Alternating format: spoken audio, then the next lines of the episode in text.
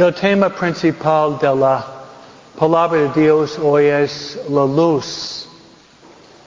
Isaías habla de luz. El Salmo responsorial habla que Cristo es mi luz y mi salvación.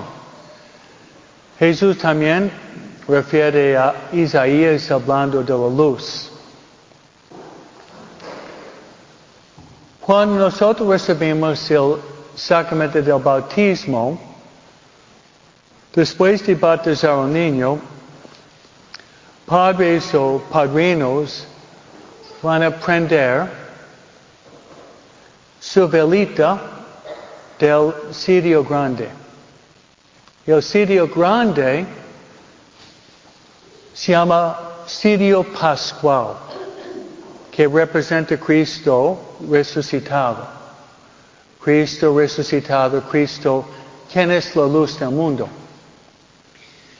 Luego, padres o padrinos, padres o padrinos, prende la lucecita.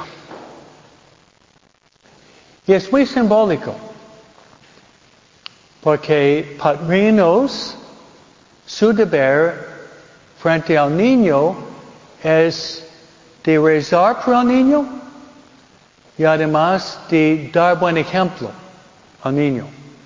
Mientras los papás tienen papel mucho más importante. Los padres tienen que educar a los hijos en su vida intelectual, emocional, moral y espiritual. Hace poco yo bauticé una niña de seis años que tiene cáncer. Y normalmente se bautiza cuando, cuando el bebé es pequeño. Pero en ese caso tuve que bautizar porque la niña no fue bautizada. Pero es muy importante, hermanos, entender nuestro, nuestro deber de padres frente a nuestros hijos. Esta luz, ustedes aprenden, significa que, que tiene que dar luz. Tiene que dar luz. El problema es que esta vela se puede apagar. Nota cuando se prende la luz, la mamá o papá o padrino está tapando la vela. Porque el, viento puede apagar. Por eso me gustaría hablarles sobre varias maneras que ustedes pueden ser una luz en su familia. Número uno. Hace ya 11 años yo celebré mi boda de um, plata, que significa 25 años de sacerdote. Y vinieron mis padres y algunos hermanos, porque somos muchos. Y una señora que trabaja aquí, digo que estaba muy impresionada con mi mamá en la manera que ella comulgaba y lo que ella hacía después de la comunión. Comulgó con mucha reverencia, luego se puso de rodillas y estaba 15 minutos absorbida en Dios. Por eso yo soy sacerdote, por eso. Por eso soy sacerdote. Yo pienso es la razón principal tener una mamá santa. Una mamá santa que amaba mucho a Dios. Una mamá que entendía que es la Santa Comunión. Una mamá que después de recibir la Santa Comunión entraba al, al en un éxtasis. Éxtasis significa una relación muy mística profunda, dándose cuenta que Dios está presente en la hostia. Seres papás y abuelos.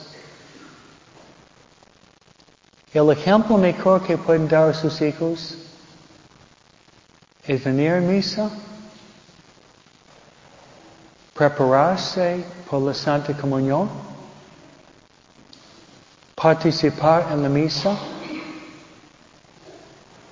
comulgar en la misa, comulgar con amor en la misa, dar gracias después en la misa. El ejemplo arrastra. Es un dicho mexicano muy famoso, ¿no? El ejemplo arrastra, ¿no? El ejemplo arrastra.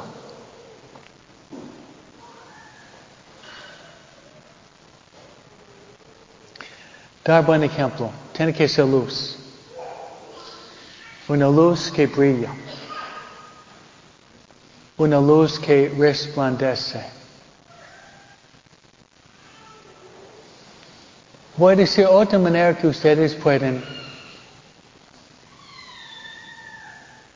dar a sus hijos. Tenía ocho o nueve años y yo tenía miedo de confesar. Es irónico, pero ahorita, ayer pasé ocho horas confesando. Y normalmente cada día confieso cuatro o cinco horas cada día. Es mucho para muchos sacerdotes, ¿no? Tuve miedo de confesarme. Mi mamá dijo, muy bien, si tú no quieres confesarte, yo voy. Yo voy a tomar tu lugar. Ella entró en el confesionario y salió cinco minutos después con una grande sonrisa. Rompió el hielo, fue a confesar, estoy confesándome cada dos semanas por los últimos casi 60 años. ¿no? Ven como el, ejemplo arrastra. Y ella no dijo nada. Cuando comulgaba, nada. Cuando confesaba, nada. Ese es ser una luz. Es ser una luz. Por eso los papás son los maestros principales de la fe, son los papás. Y yo hablo de mi propia experiencia. Un ejemplo más. Cuando yo tenía ah, 13, 13, 14 años, mi papá era lector en la misa. Cuando estaba cambiando de, de latín en inglés, porque antes la misa estaba en latín, estoy traicionando mis años, ¿no? y mi papá leía muy bien en la misa. Estaba con camisa blanca y corbata, estaba muy bien lustrado y él, él leía muy bien la misa. Y yo lo admiraba. Porque fue cuando había tres veces más personas en la misa. Ahorita van a misa 20%. Antes iba a misa 80% hace 60 años. ¿no? Y yo tuve el shock de mi vida.